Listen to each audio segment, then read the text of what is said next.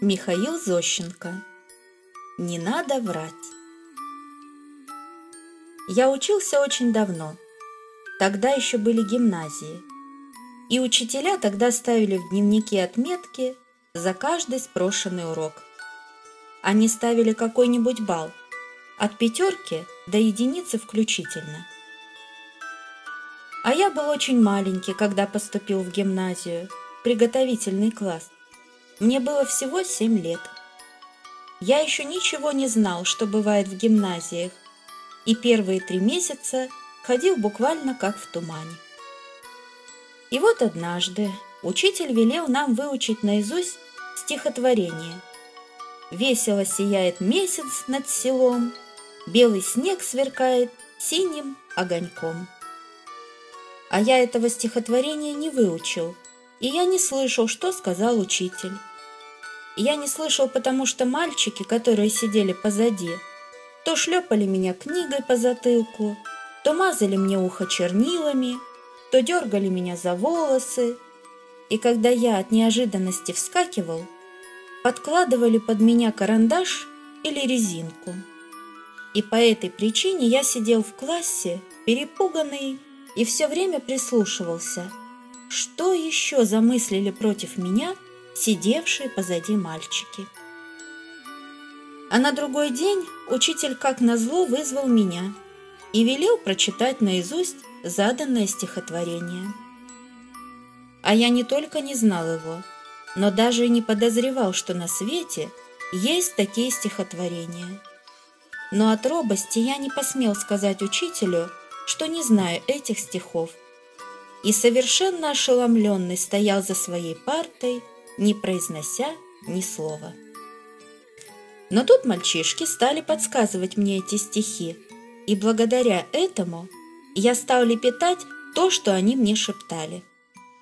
А в это время у меня был хронический насморк, и я плохо слышал одним ухом, и поэтому с трудом разбирал то, что они мне подсказывали. Еще первые строчки я кое-как произнес, но когда дело дошло до фразы крест под облаками, как свеча горит, я сказал, треск под сапогами, как свеча болит. Тут раздался хохот среди учеников, и учитель тоже засмеялся. Он сказал, «А ну-ка давай сюда свой дневник, и я тебе единицу поставлю». И я заплакал, потому что это была моя первая единица – и я еще не знал, что за это бывает. После уроков моя сестренка Лёля зашла за мной, чтобы вместе идти домой. По дороге я достал из ранца дневник, развернул его на той странице, где была поставлена единица, и сказал Лёле. «Лёля, погляди, что это такое? Это мне учитель поставил за стихотворение «Весело сияет месяц над селом». Лёля поглядела и засмеялась. Она сказала, «Минька, это плохо. Это тебе учитель влепил единицу по русскому языку. Это до того плохо, что я сомневаюсь, что папа тебе подарит фотографический аппаратик к твоим именинам, которые будут через две недели». Я сказал, «Что же теперь делать?» Лёля сказала, Одна наша ученица взяла и заклеила две страницы в своем дневнике, там, где у нее была единица. Ее папа послюнил пальцы, но отклеить не мог, и так и не увидел, что там было. Я сказал, «Лёля, это нехорошо обманывать родителей». Лёля засмеялась и пошла домой. А я в грустном настроении зашел в городской сад, сел там на скамейку и, развернув дневник, с ужасом глядел на единицу. Я долго сидел в саду, потом пошел домой. Но когда подходил к дому, вдруг вспомнил, что оставил свой дневник на скамейке в саду. Я побежал назад, но в саду на скамейке уже не было моего дневника. Я сначала испугался, а потом обрадовался – что теперь нет со мной дневника с этой ужасной единицей. я пришел домой и сказал отцу, что потерял свой дневник. И Лёля засмеялась и подмигнула мне, когда услышала эти мои слова. На другой день учитель, узнав, что я потерял дневник, выдал мне новый. Я развернул этот новый дневник с надеждой, что на этот раз там ничего плохого нету. Но там против русского языка снова стояла единица – еще более жирная, чем раньше. И тогда я почувствовал такую досаду и так рассердился, что бросил этот дневник за книжный шкаф, который стоял у нас в классе. Через два дня учитель, узнав, что у меня нету и этого дневника, заполнил новый. И кроме единицы по русскому языку, он там вывел мне двойку по поведению и сказал, чтоб мой отец непременно посмотрел мой дневник. Когда я встретился с Лёлей после урока, она мне сказала, «Это не будет вранье, если мы временно заклеим страницу. А через неделю после твоих именин, когда ты получишь фотоаппаратик, мы отклеим ее и покажем папе, что там было».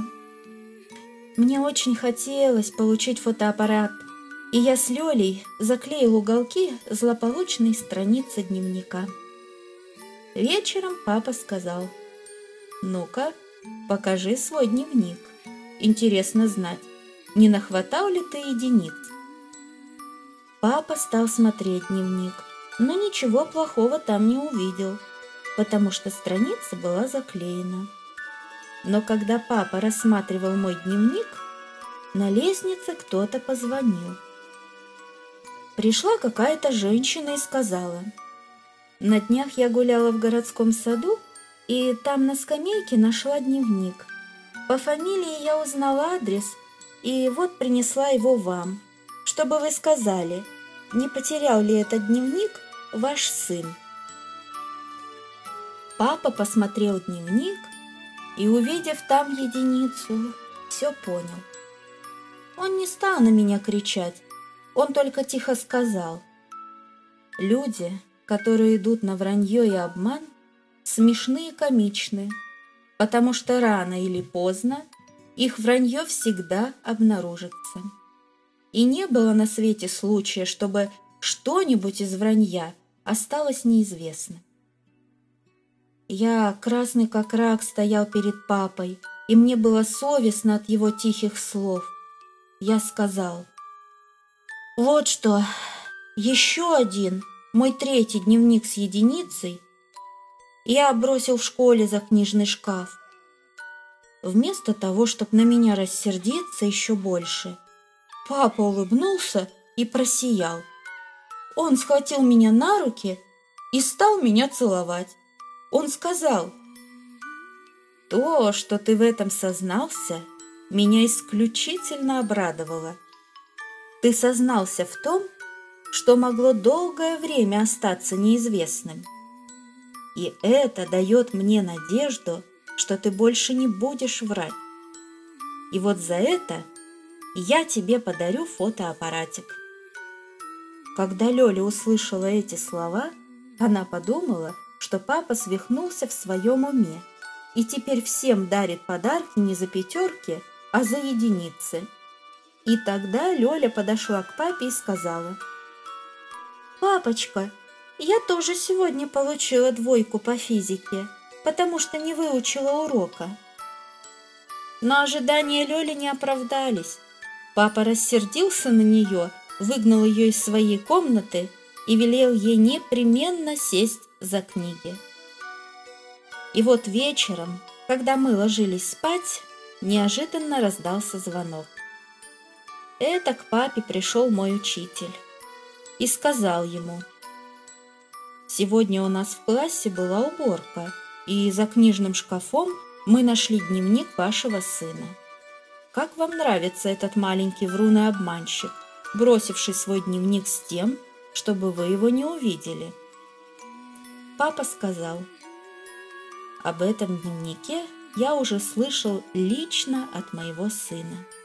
Он сам признался в этом поступке, так что нет причин думать, что мой сын неисправимый врун и обманщик. Учитель сказал папе, «Ах, вот что! Вы уже знаете об этом? В таком случае это недоразумение. Извините. Покойной ночи». И я, лежа в своей постели, услышав эти слова, горько заплакал и дал себе слово говорить всегда правду. И я действительно, дети, как всегда, и делаю. Ах, это иногда бывает очень трудно, но зато у меня на сердце всегда весело и спокойно.